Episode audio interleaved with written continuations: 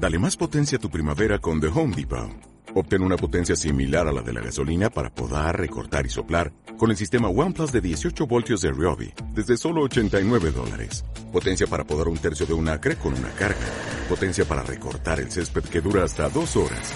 Y fuerza de soplado de 110 millas por hora. Todo con una batería intercambiable.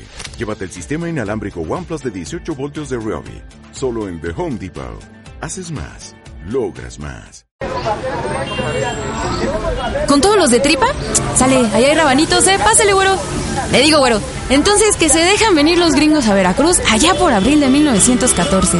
¿Y hace el ejército mexicano? Pues que se larga antes de que llegaran los yanquis. Ah, pero eso sí, la población se para y se puso al tú por tú con los gringos, con poquitas armas, sin balas, sin esperanza de ganar. Eso es tenerlos bien puestos, digo yo. Son para llevar, ¿verdad? ¿Cómo ve, güero? Total, que el 24 de noviembre, después de seis meses, se agarran sus chivas y que se van. Ya, güey, porque voy a escuchar el programa. Órale, güero, yo aquí también lo escucho. Pásele, güero, son de tripa, de suadero y de longaniza.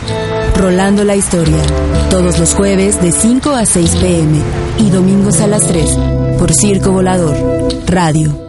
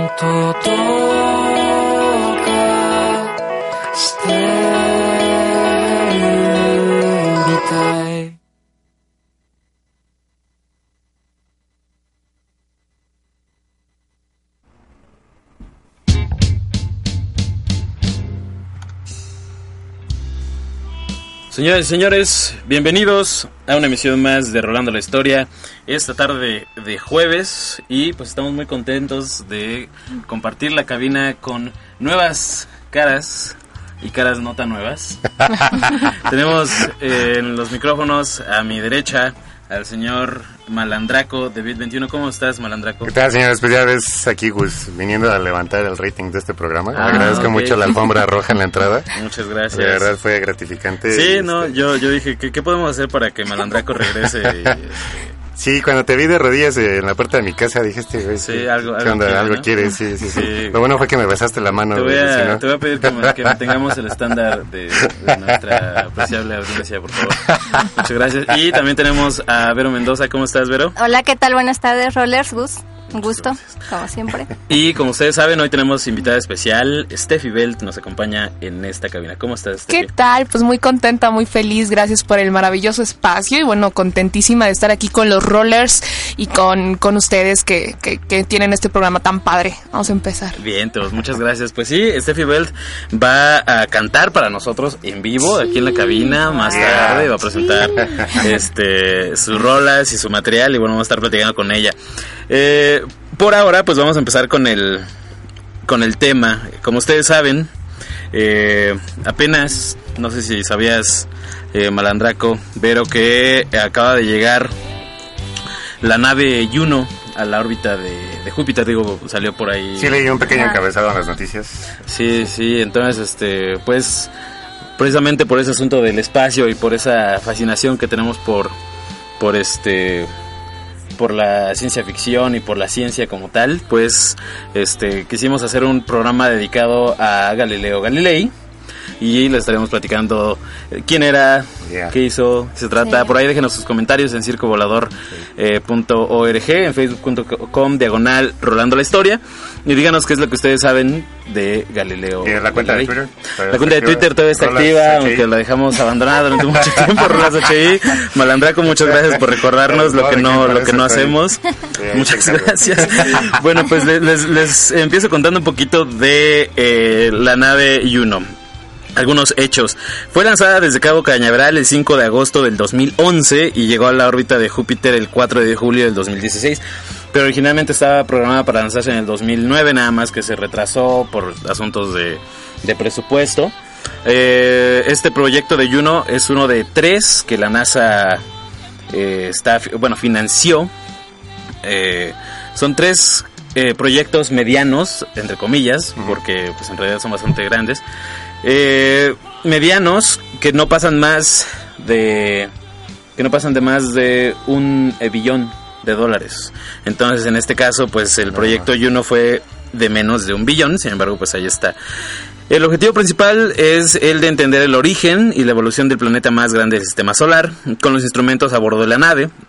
Y pues se planea investigar la existencia del centro eh, planetario sólido, hacer un mapa del campo magnético del planeta, medir la cantidad de agua y eh, amonia en la atmósfera profunda, además de observar las auroras del planeta. La idea es eh, confirmar eh, las teorías o, o descartar las teorías que se tienen sobre el planeta y sobre todo porque se cree que es el primer planeta formado en el sistema solar y pues eso nos explicaría bastante sobre cómo se formó la Tierra, ¿no? Y la composición de la misma. La nave está hecha con materiales eh, que pueden resistir la radiación y el frío extremo. Funciona con energía solar, entonces pues, nunca va a haber broncas. Este. Y bueno, eh, muchos de los misterios del origen del sistema solar, pues como les decía, van a ser explicados. Y eh, es la curiosidad la que. La que mató. La que mató al gato, muy bien dicho, malandraco. Ya sabes que soy la hijo, Sí, sí,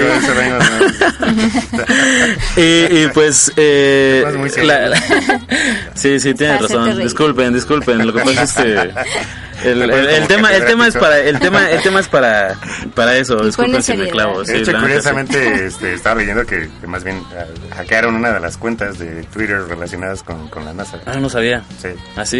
¿Y quién lo hackeó? Este, ¿El, el de forma? Sí. Hubiera estado bueno, ¿no? No, hasta eso no, digo, sí, sí pusieron una foto bastante buena, lástima que no, no les puedo decir de qué trataba. Ah, ok. Pero sí. sí. No, pues ahí nos lo, nos lo compartes por el Facebook, Luego ¿no? les mando ahí la... Ándale. Ah, sí, Ok, porque ok. por Twitter ya no, ¿verdad?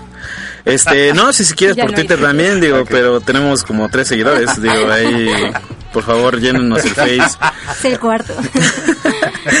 Exactamente. Y bueno, rápidamente les platico un poco de, Galileo y de la importancia de Galileo. Este cuate nació en 1564 y, como saben, fue una de las figuras de la revolución científica. Galileo, eh, pues estuvo involucrado en casi todas las ramas de, la- de lo que entonces se conocía como la filosofía natural, eh, cosas como la astronomía, que no hay que confundir con la astrología, que es otro pedo completamente. Este. La multa. Sí, no, no, aquí no hay multa, no se preocupen, tranquilos. Ah, ya, aquí bueno. lo único que puede pasar es que Ariel nos vea feo y, y nada más. Por cierto, saludos Ariel y muchas gracias por... Ah, ya, ya, ya se permiten las groserías. Este, no, no, no, esto no fue ninguna, no, no es ninguna grosería, Tonatiuh. Este, pero pues bueno, como les decía, vamos a estar platicando de Galileo y de muchas eh, otras cosas. Recuerden, tenemos el día de hoy a Steffi Belt acompañándonos. Nos estará cantando aquí cerquita. Entonces, pues, quédense, quédense. Vamos a escuchar una rola más. La siguiente canción está a cargo de Pearl Jam y nos habla precisamente de ¿Cuál es, un, eh, de una de un cuerpo celeste, que es la luna, y se llama esta rola Yellow Moon, y la van a escuchar aquí a través de Circo Volador Radio. Regresamos. Que se te va a escapar, déjalo ir, déjalo ir.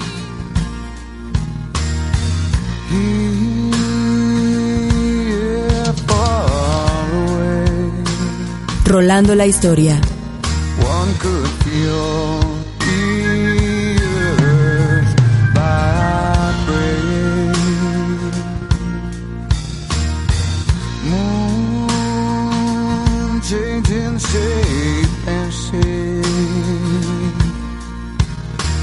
free all. Oh.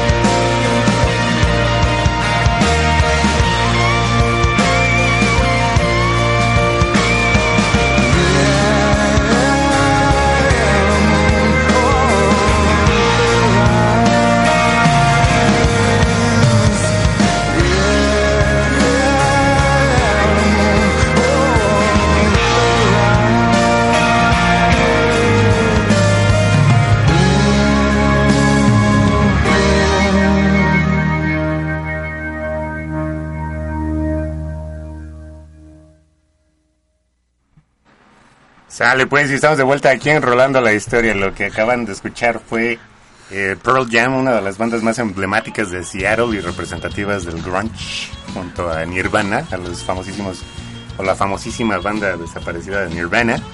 Y con esta rola, tal vez de- como de las menos conocidas de, de su repertorio, Ujú. Yellow Moon. Y eh, la escucharon a través de Circo Volador Radio, obviamente el programa. Exactamente. Rolando la historia, señores. Eso es correcto. Muchas gracias, Malandraco. Recuerden que estamos hoy con Steffi Belt, eh, bueno, Steffi Belt aquí en el en, en su programa Rolando la Historia. Y Steffi, eh, ¿cómo se llama esta canción que estamos escuchando de fondo? Este es Déjalo Ir, la número 10 de nuestro disco, nuestro primer disco original de música basada en el blues, totalmente hecha en México. Seis canciones en, en inglés, cuatro en español, y esta es una de las canciones en español que podrán escuchar. Ay, muy bien, bien, entonces pues es. ahí está, ya saben, más tarde vamos a estar escuchando a Steffi Belt interpretar una de sus rolas para nosotros completamente en vivo.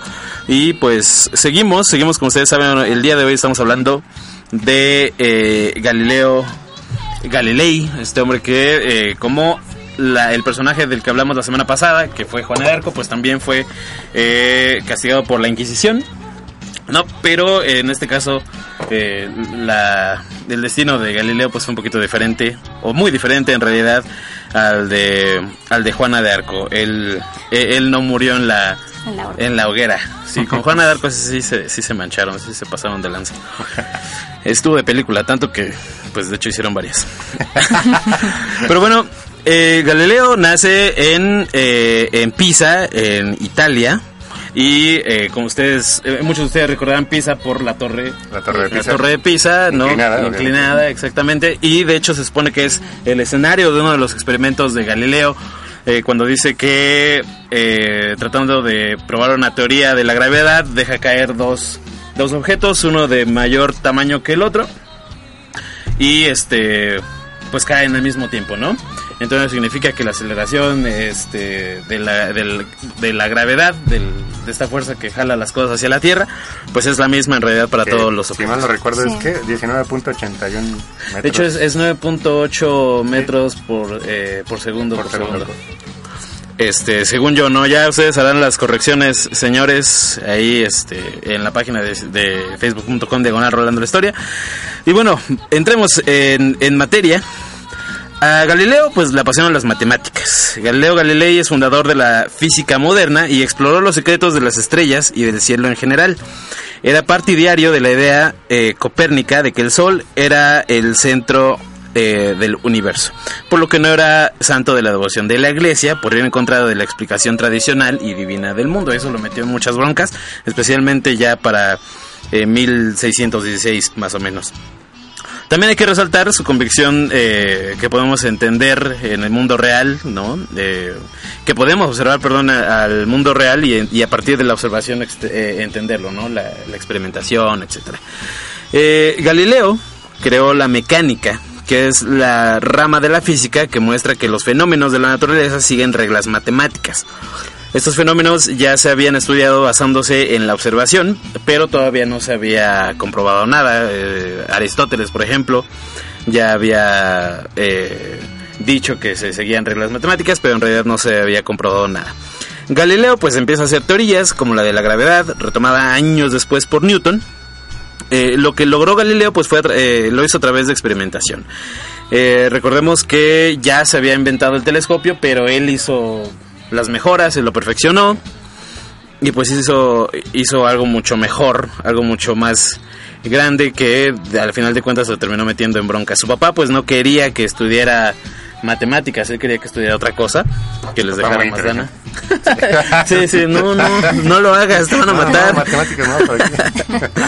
Bueno, eh, lo que sí es cierto es que una vez ya eh, con 19 años, pues observó la, la regularidad con la que oscilaba una lámpara en una, en una catedral y tuvo la idea de experimentar con unas bolas de plomo colgadas de hilos de diferente longitud, lo que le llevó al invento del péndulo, ¿De qué que sería usado en los relojes y otros instrumentos para medir eh, con precisión pues el tiempo.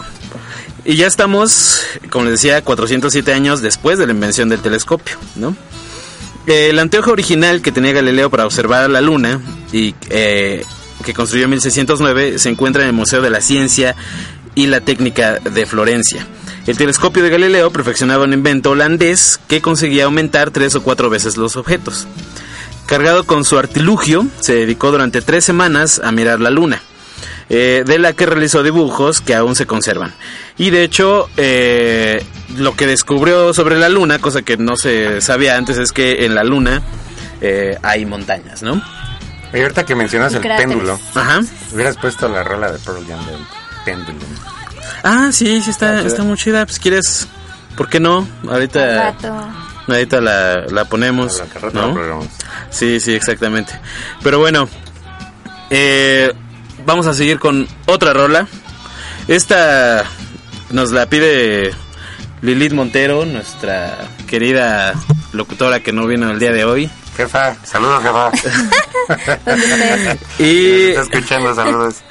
esto, esta rola que van a, escuchar a continuación está a cargo de Megadeth y se llama Hangar 18, una, una de las más de las más reconocidas de, de Megadeth, ¿no? Y la escuchan aquí a través de Circo, Circo Volador Volador Radio. Radio. Yeah.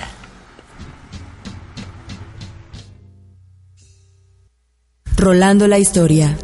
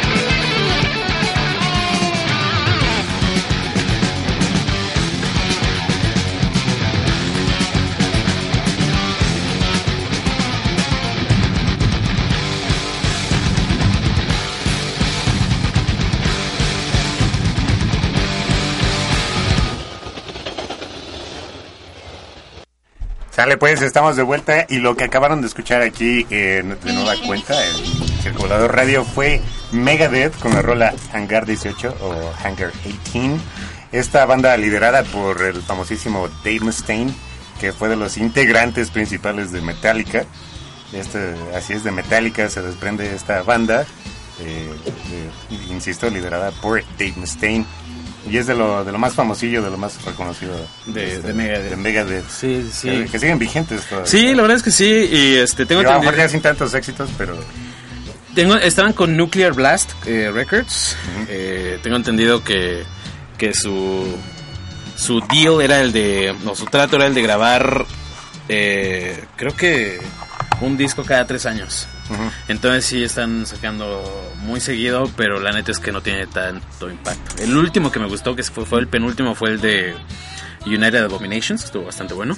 Y este, de hecho viene una rola de Gears of War. ¿Sí sí, sí, sí, sí, y exactamente es estas eh, curiosidades de la historia de la música. que, insisto, lo despidieron de Metallica. Sí. ¿No? Y Sí. con tal de vengarse dijo, pues voy a crear mi banda.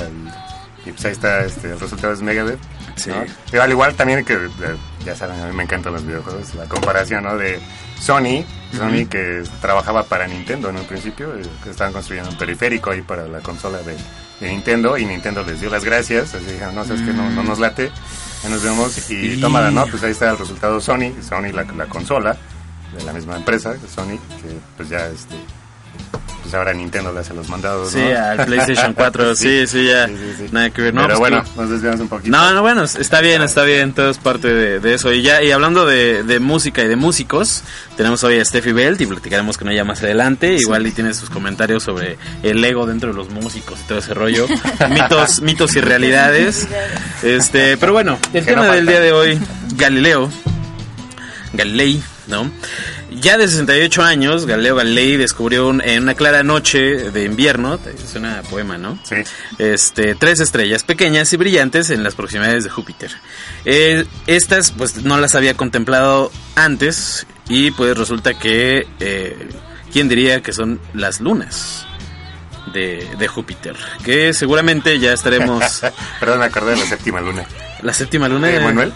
Ah, no, no, ni idea, ¿eh? Perdón, Pero- perdona. Pero qué, qué verdad. No, así no- así no se llama la canción, ¿no? No, sí, la dice- séptima luna. Ah, No, sí, ¿así sí, se llama? sí, Pensé bueno, que nada más decía, recuerdo. decía la Bueno, letra, de pero... todas maneras, los rollers que nos digan, a ver, pero según yo era la séptima luna, ¿no? ¿Así? Última luna. Bueno. Ah, Bueno, alguna luna, la verdad es que debo confesar, no soy gran fan de Manuel, les caerá como sorpresa a muchos, lo sé, pero Sí, Malandranco también escuché esas cosas. sí, carajo, bueno, pero sí, eh, resulta que Galileo descubrió pues estas tres, tres lunas de, de Júpiter, de Júpiter, perdón, precisamente, ya, ya, ya me Es que Júpiter es más grande que Júpiter. Es el teléfono que hay que llamar para aprender sobre Ah. Júpiter.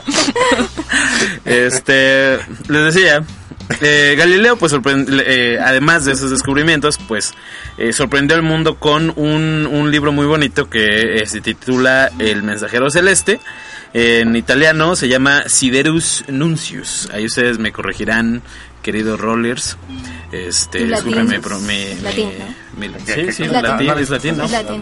No, de hecho el libro italiano. ok, ok. Ajá, este, pero bueno, como les decía, el libro contenía dibujos de lo que él observaba, como les decía, eh, el hecho de que en la luna hubiera eh, los cráteres, etcétera, etcétera. Pero todo esto, eh, subrepticiamente estaba abonando al hecho de que eh, Galileo estuviera apoyando las ideas de Copérnico, ¿no?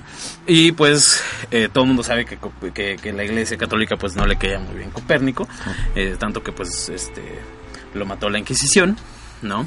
Entonces eh, Galileo pues eh, muy astutamente trataba de lanzar esta apología cuando recibía ataques, porque de hecho recibió varios ataques donde decían que pues él iba en contra de las escrituras, etcétera, etcétera, pero él lo que decía, la manera de defenderse era no se lo tomen este tan literal.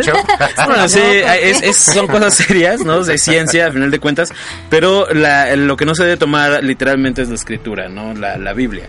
Eh, él hacía esta referencia a la alegoría de la mano de Dios en la Biblia, que no hablaba precisamente de este apéndice con cinco dedos, sino de la manera en que eh, Dios tocaba la vida de los Ah. hombres, ¿no? Eh, según.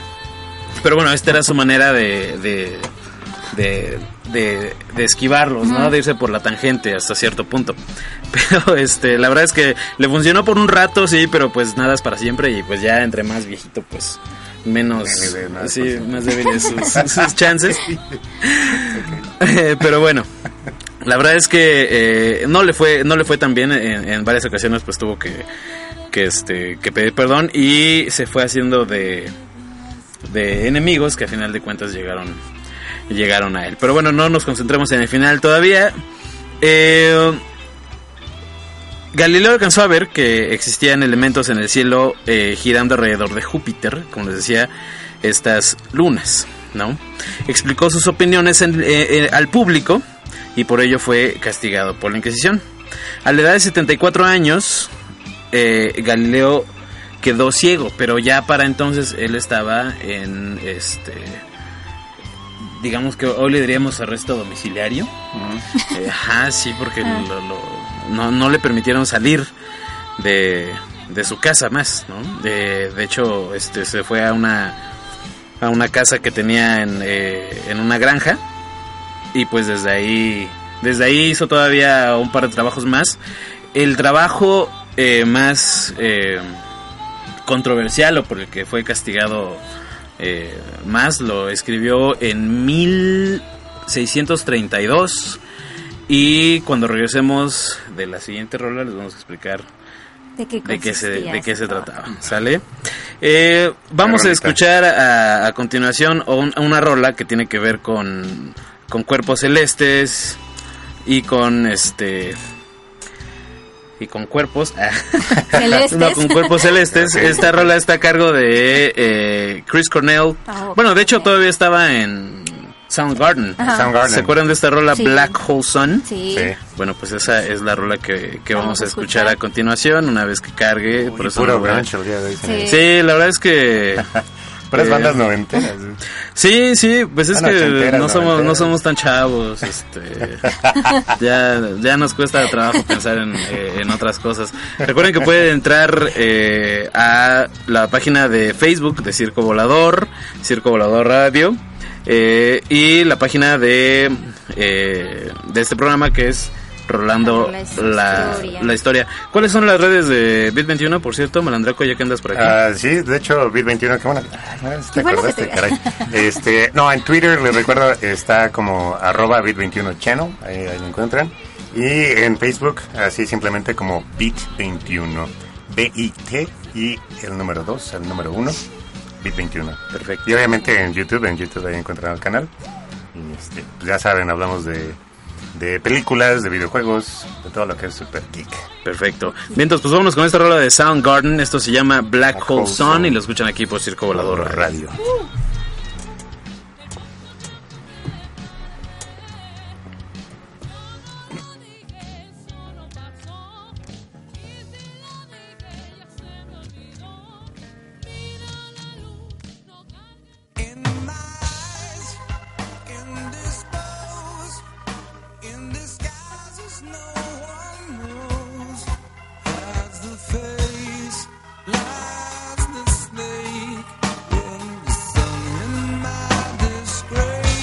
Disgrace. Rolando la historia.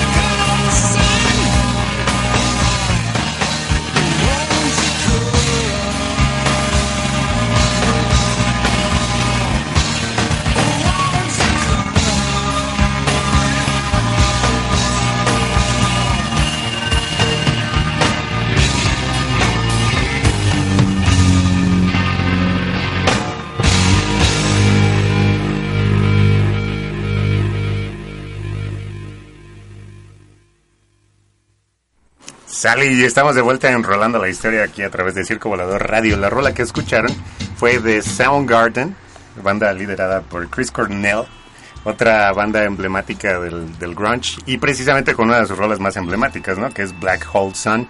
Ah, la escucharon aquí y eh, Chris Cornell que tuvo una carrera, bueno, ha tenido una carrera algo prolífica. Después estuvo de solista un tiempo, después estuvo en esta otra famosa banda eh, conocida como Audioslave. Así es, y este, pues ahí lo tienen Chris Cornell que sigue sigue tocando buenas rolas y e insisto, este es como de lo más conocido de Sí, los de que, que, que hay mucha gente que no, que, no, que no los conoce y que no ubica a, a Chris Cornell. a Chris Cornell, a Rage Against the Machine. Bueno, es que nosotros ya son- somos son- de otra- son aventeros, Pero ¿verdad? digo, la verdad es que me No, sorprende. Pero es que sí es parte de la música, es parte de la historia de la música. Es cuando te das cuenta que ya no eres un chamaco este. Te lo digo porque yo estaba, yo estaba platicando con una amiga que tiene 22 años. Yo le decía, oye, amigos. bueno, mi amiga, una de mis amigas imaginarias, que tiene 22 años, este, y le, le- le- me dice, ¿qué estás escuchando? Digo, pues estoy escuchando Audioslave, escuchando la de Ni idea de Ah. quién es. Jamás en la vida. Claro. Y es, es de esas personas que pues, escuchan cosas similares, pero... Sí. Pero ya no es lo de hoy. Pero bueno, ya. escuchen Audioslave, pero bueno, y Soundgarden. Sí, sí, sí, todo lo que tiene que ver Chris con Cornell. Chris Cornell. Pero bueno, regresando al tema, retomando, señoras y señores, recuerden que estamos hablando de Galileo Galilei. Eh, ya en sus últimas en sus últimos años, pues Galileo había aceptado abiertamente desde la última década del siglo XV que creía firmemente en la teoría de Copérnico, eh, de que la Tierra no era el centro del universo, que la Tierra giraba alrededor del Sol y que además rotaba sobre su propio axis en 24 horas. Estas convicciones eh, se las confiesa a nada más y nada menos que a Johannes Kepler en una carta que le escribe en 1957. En 1613, después de publicar eh, con lenguaje abiertamente copernicano su libro Letras sobre las manchas solares, el primer ataque de la iglesia vino de un fraile y profesor de historia eclesiástica en Florencia. De esta persona de las que les hablaba, él eh, era pues el padre Lorini, que acusó en el sermón a Galileo de ir en contra de las escrituras. Eh, entre entre el estira y afloja, ¿no? Eh, pues al final Lorini pues tenía contactos, contactos dentro de la iglesia que pues llegaban bastante lejos, ¿no? Sí, la verdad es que sí. Eh, el Lorini pues emprendió una lucha en contra de Galileo y los galileístas, así les llamaba. Es decir, los que apoyaban a los a, a Galileo y pues uno de los aliados de Lorini fue el padre Tommaso eh, Caccini. ¿Cómo le haces, Tony? ¿Cómo, dices- cómo dirías Caccini. Caccini? Ok, muy bien.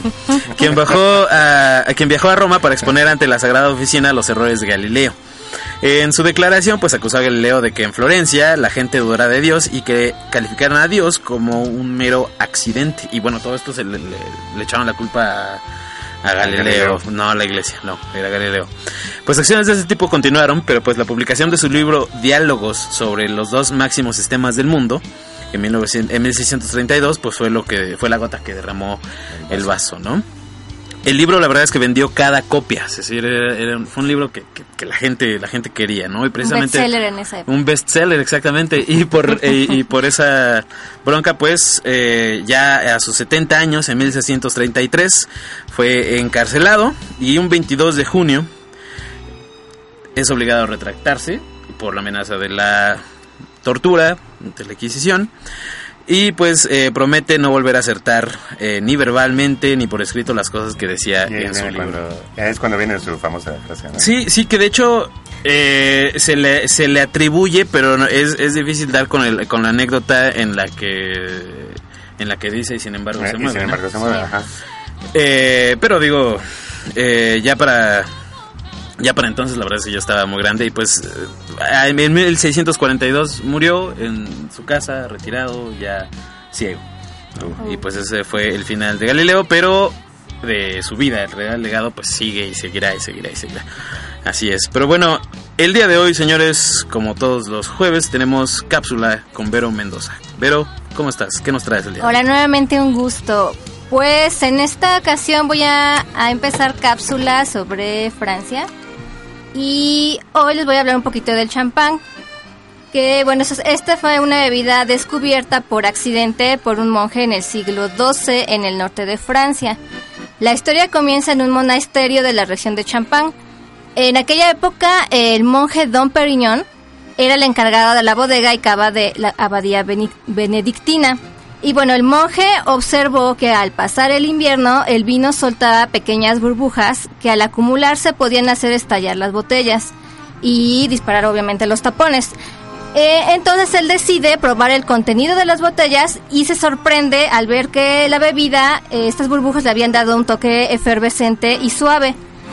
Gracias a este descubrimiento, eh, el monje introdujo el método que hoy se conoce como método champ- eh, por origen de denominación y bueno, en un principio para él era un reto dejar, eh, eh, no dejar escapar estas burbujas y para ello ocupó un corcho y lo aseguró con eh, un bozal de, eh, pues de, met- de metal, ¿no? De alambre para que no, no, no dejarlas escapar y así asegurar una segunda fermentación.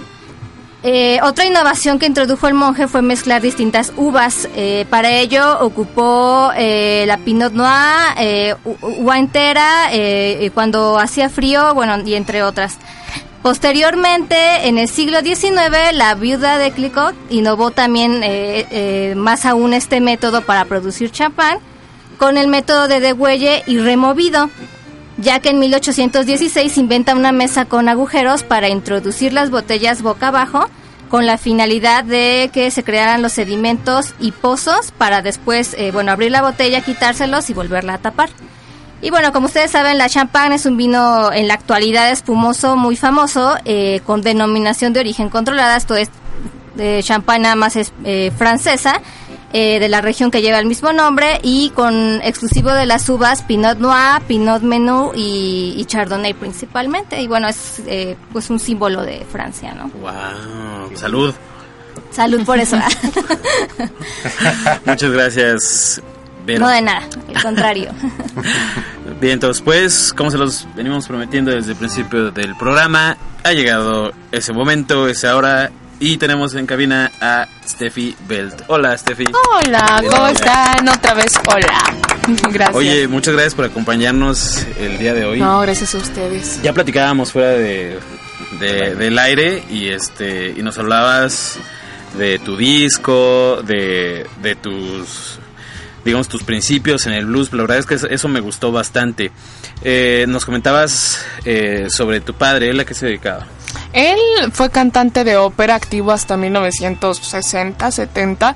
Eh, realmente no siguió ejerciéndolo, nada más lo estudió en el Conservatorio Nacional y de, de la ciudad. Entonces, este, desde que éramos muy pequeños, mi hermana y yo, mi papá nos enseñó muchísimo en casa de eso de no poder cantar ni el himno nacional desafinado porque te volteo a ver, ¿no?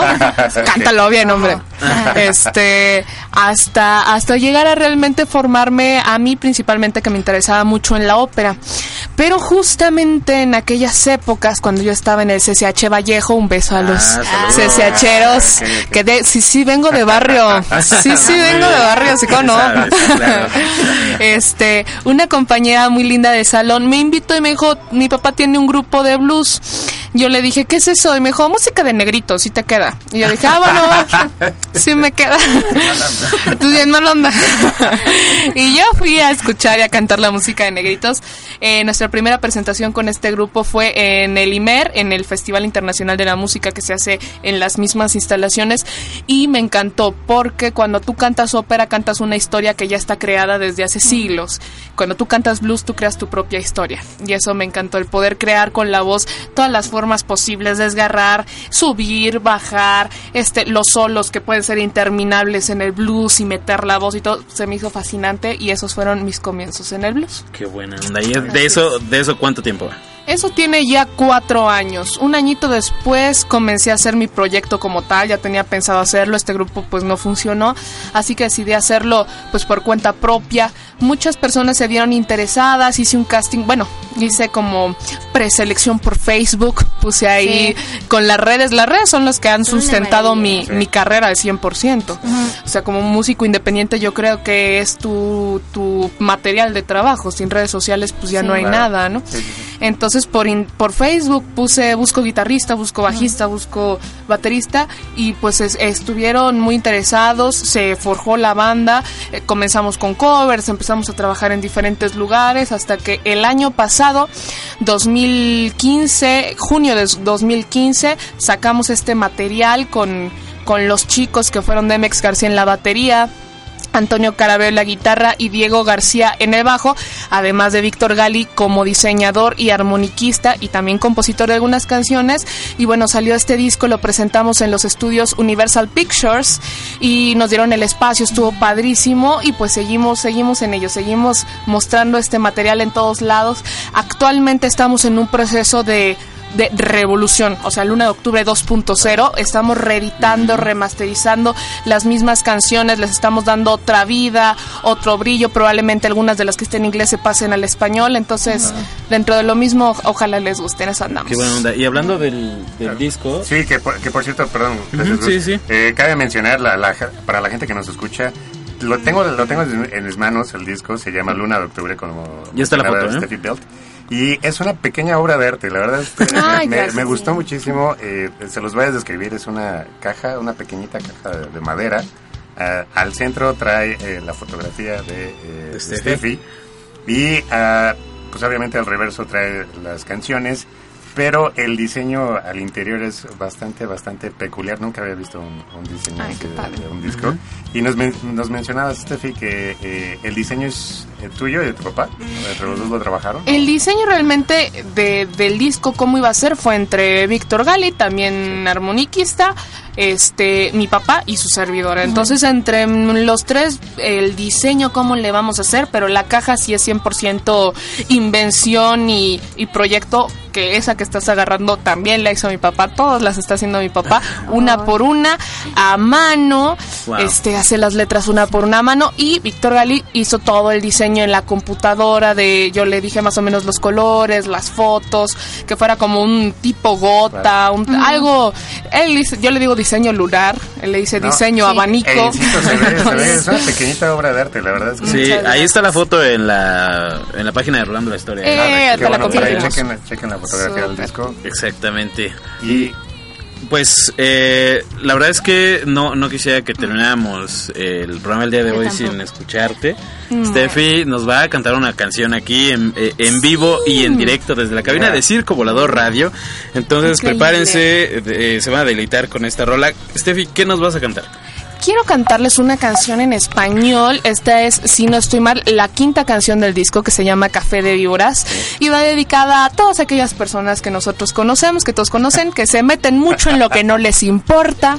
Y les Ah, sí. invitamos un café de víboras. Muy bien, perfecto. Pues la escuchan aquí a través de Circo Volador Radio y vámonos con esto.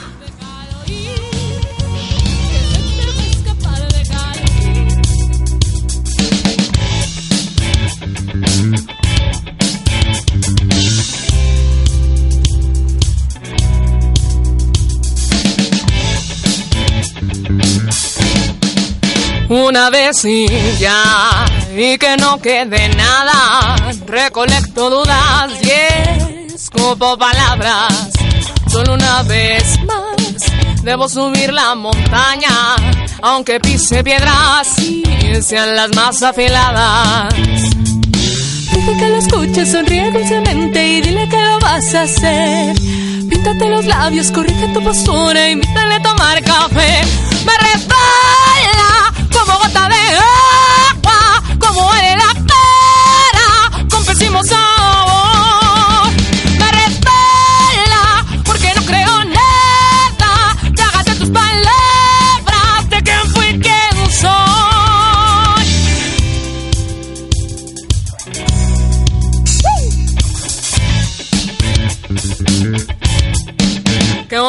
y que no quede nada, recolecto dudas y escupo palabras, solo una vez más, debo subir la montaña, aunque pise piedras y sean las más afiladas. Dile que lo escuches, sonríe dulcemente y dile que lo vas a hacer. Píntate los labios, corrige tu postura, invítale a tomar café.